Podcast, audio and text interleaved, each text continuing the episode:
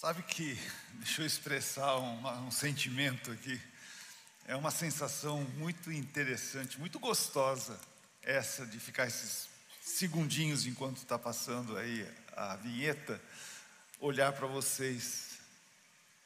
Eu queria saber o nome de cada um de vocês, eu infelizmente não sei, né?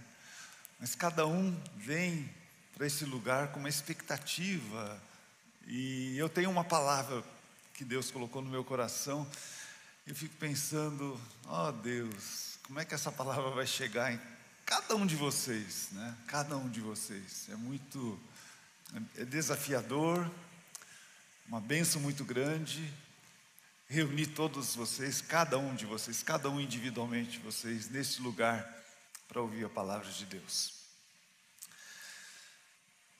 Quando nós escolhemos o tema casa para orientar as mensagens que nós iríamos trazer para a igreja neste ano de 2023, uma das principais aplicações que nós quisemos extrair desta figura casa foi a de convidar cada um de vocês a encontrar em Deus um lugar de acolhimento, um lugar de proteção, um lugar de segurança essa foi a proposta de Jesus para nós. Não somente para nós, igreja dele, mas para o mundo todo, para as pessoas que ele quer trazer para casa.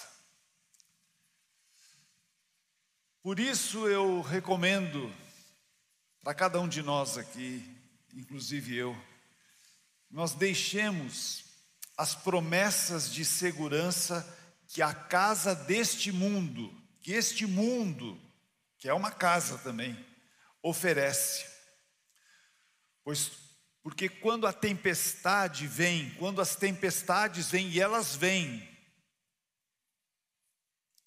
esta casa do mundo rui, ela vai ruir.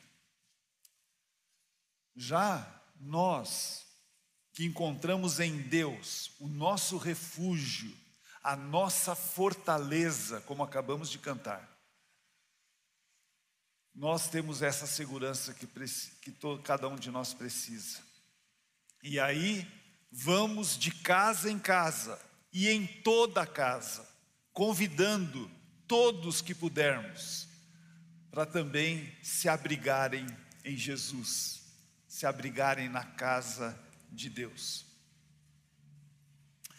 Tempestades, sim, elas vêm, virão com certeza na vida de cada um de nós. E Jesus mesmo já havia nos prevenido de que elas viriam. Ele disse sem rodeios: No mundo teremos aflições. E ele ilustrou essa verdade com a figura das casas. Casas construídas sobre dois tipos de solo: sobre a areia e sobre a rocha. Ambas as casas sofreram tempestades, ninguém está livre de tempestades. Mas a segunda, uma construção sólida, bem fundamentada, resiste a todo tipo de intempérie. Mas não é fácil receber os ventos fortes, arrasadores de uma tempestade. E às vezes temos que admitir que a nossa vida com Deus, a casa que estamos refugiados, pode parecer muito vulnerável e muito frágil. Às vezes é essa a impressão que a gente tem quando o vento bate forte. É isso exatamente que nós temos observado na vida de Paulo, que temos acompanhado no livro de Atos, enquanto ele cumpria a missão de Jesus narrada neste livro que Lucas escreveu, contando a história, em especial, além dos outros apóstolos, em especial do apóstolo Paulo. Em uma das suas últimas experiências de vida, nós vamos encontrá-lo numa casa aparentemente insegura, muito insegura. Vamos encontrar Paulo num navio rumo a Roma, na condição de prisioneiro e réu, para ser interrogado por César, o imperador do Império Romano. A acusação ele foi acusado de ter provocado um grande tumulto em Jerusalém. Aliás, em todo canto que ele ia, ele, ele realmente ele, ele causava um tumulto, mas especialmente em Jerusalém, ao anunciar Jesus como Filho de Deus ressurreto e Salvador do mundo. Esse navio foi uma das casas onde Paulo habitou temporariamente para cumprir a missão de levar o evangelho a toda a casa. Essa era a sua missão, levar o evangelho de Jesus a toda a casa que ele pudesse. E era plano de Paulo ir para Roma. Ele deixa expresso esse desejo, está registrado na sua viagem que antecedeu essa que nós vamos ver hoje, lá em Atos 19, 21, nós lemos que depois disso Paulo se sentiu impelido pelo Espírito a passar pela Macedônia e a Caia antes de ir para Jerusalém. E olha o que ele diz: e de lá devo prosseguir para Roma. Ele queria chegar até Roma, era a missão dele, era o alvo dele, era o plano dele. E ele sabia no coração dele que Deus o queria levar para Roma, o centro do império, a capital do mundo. Só que ele não imaginava que ele iria para lá nos porões de um navio, sob guarda, junto com outros detentos. Afinal, ele era um teólogo respeitado, um conceituado líder da Igreja de Cristo, ele já havia conquistado essa autoridade na Igreja de Jesus Cristo, e talvez o plano dele fosse bem outro, talvez ele esperasse fazer essa longa viagem até Roma, patrocinado por um pool de igrejas, instalado no conforto de uma cabine exclusiva de um navio de passageiros indo em direção a Roma. Mas não foi bem assim. E hoje nós vamos aprender uma boa lição com Paulo. Como agir quando a casa é um frágil barco no meio de uma tempestade. Quando a tempestade bater na sua vida, vamos lembrar de Paulo. Como agir quando a casa é um frágil barco no meio da tempestade. Nós estamos no capítulo 27 de Atos, nós vamos ler algumas porções, outras eu vou contando, você pode acompanhar na sua Bíblia ou nas telas as narrativas que envolvem essa viagem, essa aventura de Paulo. Nós estamos quase no fim desta série de pregações em toda a casa. Próximo domingo nós terminamos essa série. E eu posso adiantar que esta foi uma viagem extremamente acidentada, que resultou numa experiência aterradora para todos os que dela fizeram parte. Essa viagem nesse navio foi terrível. Paulo estava em Cesareia e dali ele partiu, litoral norte de Israel. Um destacamento de soldados romanos, um destacamento de soldados romanos foi escoltar Paulo, estava a bordo para escoltá-lo e escoltar outros prisioneiros também. Para apoiar Paulo, embarcaram também Lucas, o seu médico, e o narrador dessa viagem, e Aristarco, membro da igreja de Tessalônica, foram os companheiros de Paulo para apoiá-lo nessa viagem. De Cesareia, o navio parou em Sidom, um pouco mais ao norte, já no Líbano, onde Paulo recebeu de amigos ali, irmãos em Cristo, ajuda material que viviam ali na cidade de Sidom. E de lá eles partiram, navegaram com muita dificuldade por causa dos ventos contrários, no canal entre a ilha de Chipre e a Turquia ao norte, atravessando ali, e eles chegaram no porto de Mira, e lá neste porto, ali na região da Turquia, no sul da Turquia, eles trocaram de embarcação. Agora eles estão num navio egípcio que zarpou de Mira com 276 pessoas, entre eles marinheiros, o dono do navio, o capitão do navio e seus marinheiros, todo o destacamento romano, todos os prisioneiros, eventualmente outros passageiros, além de uma grande carga de trigo. E dali de Mira, eles demoraram vários dias para chegar no próximo porto chamado Cnido, por causa do vento contrário. Uma viagem que hoje de carro se faz em cinco horas. É mais ou menos como pegar um navio do Porto de Santos e chegar no Rio de Janeiro. Mas eles demoraram vários dias para fazer essa, esse trajeto. E de lá, eles navegaram para sudoeste em direção à ilha de Creta, já no mar Mediterrâneo avistaram o cabo de Salmona, que é o extremo oriente da ilha de Creta.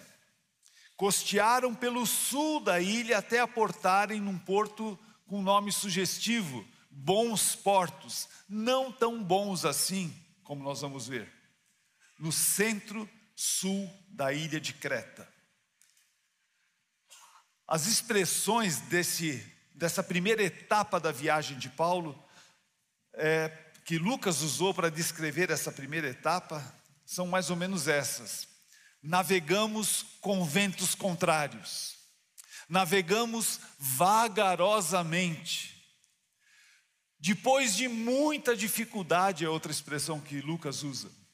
Costeamos a ilha com grande esforço. Que viagem difícil! Não era um transatlântico de turismo, não foi uma viagem agradável, não tinha piscina, não tinha nada disso, não tinha show a bordo. Era muito difícil. Então, para piorar, neste ponto da viagem, uma importante decisão foi tomada pelo capitão do navio, que os jogou literalmente numa rota de morte. É assim que Lucas narra essa decisão. Agora estamos no capítulo 27, começando com o versículo 9. Havíamos perdido muito tempo, diz Lucas. As condições climáticas estavam se tornando perigosas para a navegação, pois se aproximava o fim do outono e Paulo tratou dessa questão muito encherido, Paulo aqui, né? Mas ele foi falar com alguém lá com os oficiais do navio. E ele disse: Senhores, se prosseguirmos, eu vejo que teremos problemas adiante. Estou avisando. Haverá grande prejuízo para o navio e para a carga, e perigo para a nossa vida. Mas o oficial encarregado dos prisioneiros deu mais ouvidos ao capitão e ao proprietário do, do navio que a Paulo. Eu acho que é mais ou menos natural, né? Quem é Paulo? Ele pode ser um teólogo, mas não um marinheiro. O que ele conhece disso? Né? Então deu mais ouvidos ao capitão e ao proprietário do navio. E uma vez que bons portos era uma enseada aberta, um péssimo, interessante isso, né? É bons portos, mas era um péssimo lugar para passar o inverno. A maioria da tripulação desejava ir um pouquinho mais adiante na ilha, a Fenície que ficava mais adiante na costa de Creta, e passaram o inverno ali. Fenice, sim, era um bom porto, com abertura apenas para o sudoeste e para o noroeste. Quando um vento leve começou a soprar do sul, os marinheiros pensaram que conseguiriam chegar lá a salvo. Levantaram âncoras e foram costeando Creta. Mas o tempo mudou de repente. E um vento com força de furacão, chamado Nordeste, acho que nós temos esse vento aqui também no Brasil, soprou sobre a ilha e nos empurrou para o mar aberto. Agora começa. Eles não tinham mais o controle do navio. E ah, indo para o sul, no mar aberto do mar Mediterrâneo, eles se aproximaram de uma pequena ilha chamada Cauda. E ali eles conseguiram tomar algumas providências para enfrentar o vento do qual eles não tinham controle. E eles então puderam trazer o barco salva-vidas que vinha a reboque batendo ali e, e atrapalhando até a, a navegação do navio para dentro do navio. Amarraram o casco do navio de alguma maneira que eu não posso nem imaginar como, para impedir que a fúria do temporal os danificasse. Mas eles não conseguiram resistir ao vento e se viram levados pelas ondas na direção da costa norte da África. E eles começaram a ficar muito preocupados, porque eles podiam bater contra as rochas ali na costa norte da África. Então, para desacelerar esta aproximação perigosa, eles baixaram âncoras flutuantes para frear o barco e lançaram boa parte da carga de trigo ao mar. No próximo dia, já o terceiro dia dessa tempestade, desse furacão, eles não tiveram outra alternativa senão livrar-se de alguns dos equipamentos do navio para aliviar o peso.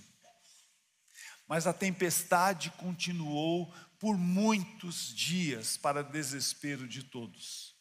Ninguém mais sabia o que fazer, mesmo os experientes profissionais da embarcação, os marinheiros acalejados com grandes tempestades.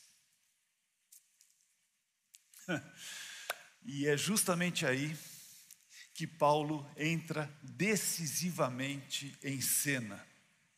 Não com técnicas de navegação, porque ele não sabia disso, mas com palavras de encorajamento baseadas nas convicções que ele tinha de Deus, da sua missão, da sua intimidade com Deus, da direção que Deus dava para a sua vida. Então a tempestade terrível, diz o texto no versículo 20, a tempestade terrível prosseguiu por muitos dias, escondendo o sol e as estrelas, até que perdemos todas as esperanças. Fazia tempo que ninguém comia. Por fim, Paulo reuniu a tripulação e disse: Os senhores deveriam ter me dado ouvidos no princípio e não ter deixado bons portos ele, era, ele não era um bom porto, mas era o melhor que a gente tinha. Teriam evitado todo esse prejuízo e esta perda. Mas tenham bom ânimo, gente. O navio não afundará. Não, o navio afundará, desculpa. O navio afundará, mas nenhum de vocês perderá a vida. Pois ontem à noite, um anjo de Deus, a quem eu pertenço, e sirvo, se pôs ao meu lado. Começa o testemunho desse Deus soberano do qual cantamos agora. Na, no meio da tempestade, a oportunidade de testemunhar a respeito de Deus. E ele disse: Não tenha medo, Paulo, é preciso que você compareça diante de César. E Deus, em Sua bondade, concedeu proteção a todos que navegam com você. Essa era a mensagem que Paulo tinha para a tripulação. Portanto, tenham bom ânimo, creio em Deus, tudo ocorrerá exatamente como ele disse. É necessário, porém, que sejamos impulsionados para uma ilha, como só por Deus. Eles não tinham mais controle sobre o navio. Eles precisavam chegar numa ilha. Paulo sabia disso. Ele só não sabia como. Mas para uma situação excepcionalmente terrível, uma revelação de uma salvação milagrosa da parte de Deus era necessária. E Paulo tinha essa mensagem. E justamente a partir desse momento as coisas começam a mudar. Depois de 14 dias fustigados pelos ventos e pelas ondas, os marinheiros então perceberam que se aproximavam da terra firme. Eles estavam observando a diminuição gradativa da profundidade, porque eles faziam medições com sondas e a metragem da profundidade ia diminuindo. Mas era noite ainda. E aí, temendo que eles estavam se aproximando realmente de, de, terra firme e que eles fossem se chocar de novo, esse medo de se chocar contra as rochas, os marinheiros, muito espertos, tentaram escapar no meio da noite, no, no barco salva-vidas, abandonando os outros à, à própria sorte. Mas Paulo disse: todos vamos nos salvar juntos. O navio vai se perder, mas nós vamos nos salvar juntos.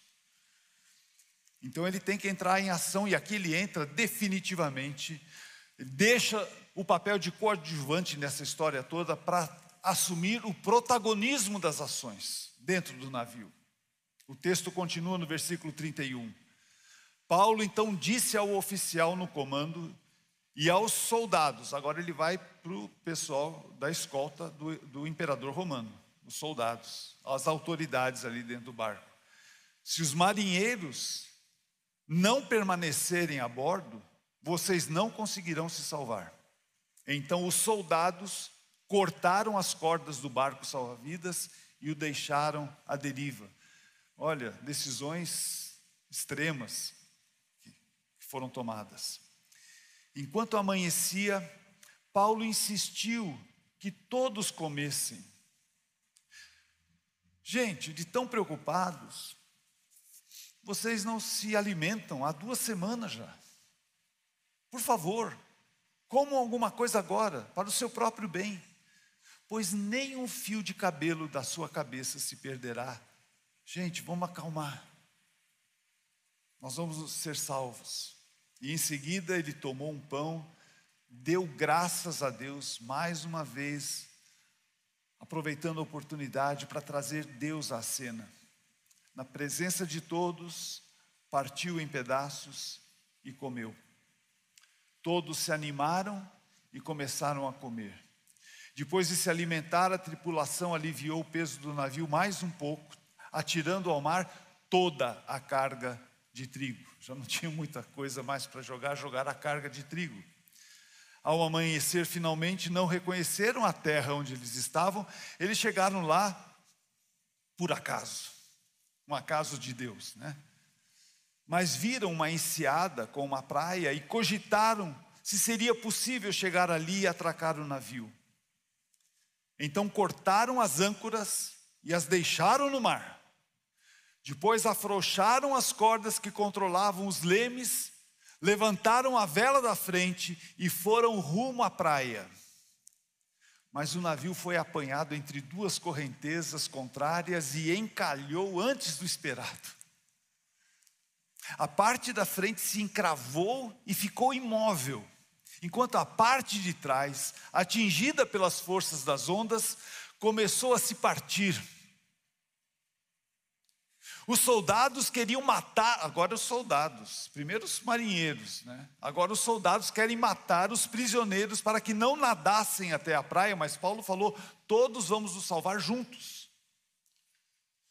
Eles estavam com medo que eles fossem fugir.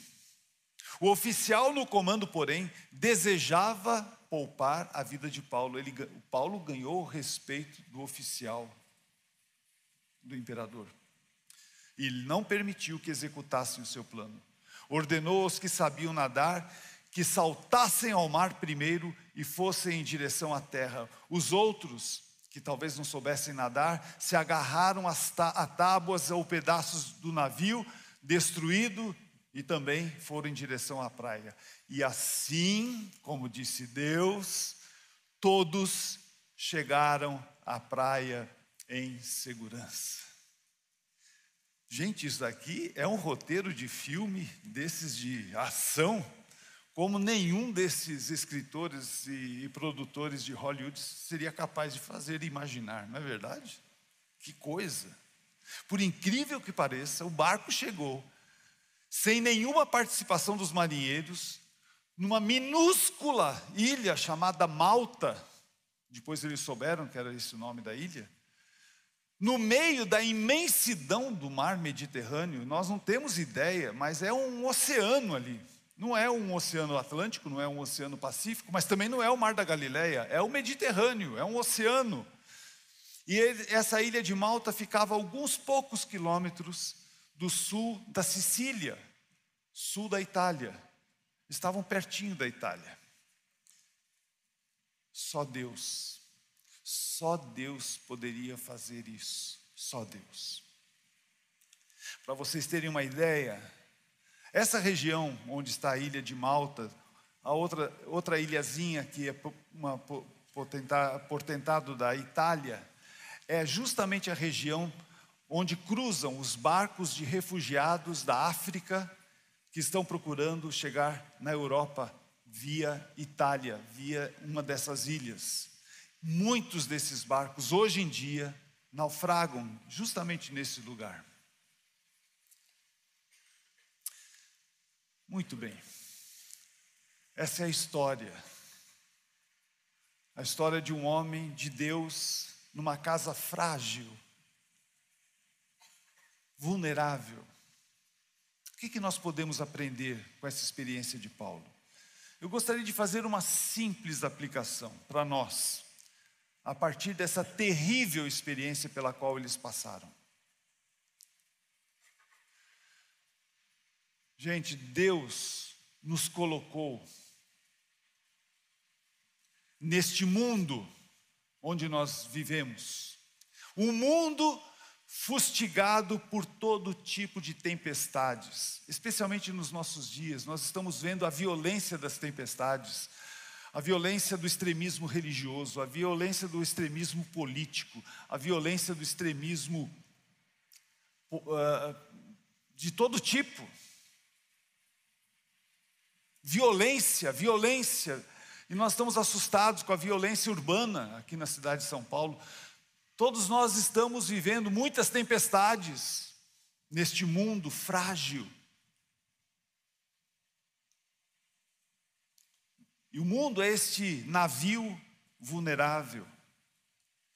E a humanidade todas, inclusive nós, somos os passageiros nessa viagem, nessa viagem mais ou menos semelhante a que Paulo teve. Vários dos que estão neste barco pensam que entende tudo sobre navegação, como o dono do navio, o capitão, os marinheiros. Ah, nós sabemos como administrar as coisas deste mundo. Há outros que se julgam grandes autoridades da justiça, da verdade, que mantêm a ordem pública no mundo como o capitão do regimento imperial e os seus soldados. Outros ainda são meros passageiros desse barco, passageiros indefesos. Eles estão aí à mercê dos mandos e desmandos desses dois outros grupos, sendo levados nesse barco sem muita voz dentro dessa situação, eles simplesmente estão assustados. E nós? Nós que conhecemos, assim como Paulo conhecia, intimamente o Criador do mundo soberano do qual nós cantamos, Criador de todo o universo, nós o conhecemos pessoalmente. Mas muitas vezes nos sentimos menos favorecidos, como os últimos lá da do porão do navio mesmo. Nós estamos nesse frágil navio junto com todos os outros, enfrentando junto com todos os outros as tempestades permitidas pelo Criador. Porque Deus não vai nos poupar das tempestades, gente, tenham consciência disso. as tempestades também virão sobre nós que temos esse relacionamento íntimo com Deus. O fato de termos esse relacionamento com Deus não nos poupará das tempestades. Os que se julgam autoridades desse navio e também os demais passageiros vão nos manter nos porões do desprezo, até que a tempestade seja tão forte que eles não sabem mais o que fazer, e eles vão precisar da nossa voz, eles vão precisar de alguém que lhes dê segurança. Porque quando os ventos enfurecidos das circunstâncias ameaçam de fato a destruir o navio onde eles estão, onde todos estamos, e o jogam para lá e para cá sem nenhum controle, ninguém mais tem controle de nada, nós que conhecemos o Criador, podemos manter a serenidade por uma razão muito especial. Porque nós sabemos que antes de estarmos nesse frágil mundo a ponto de partir-se, a nossa vida está guardada, escondida com Cristo em Deus, como diz Colossenses 3:3. Ele é o meu amigo fiel. Não me deixará jamais, como nós cantamos. Ele está ali e nós estamos guardados por ele protegidos por Ele, porque Ele quer que nós sejamos uma influência neste mundo, no meio da tempestade.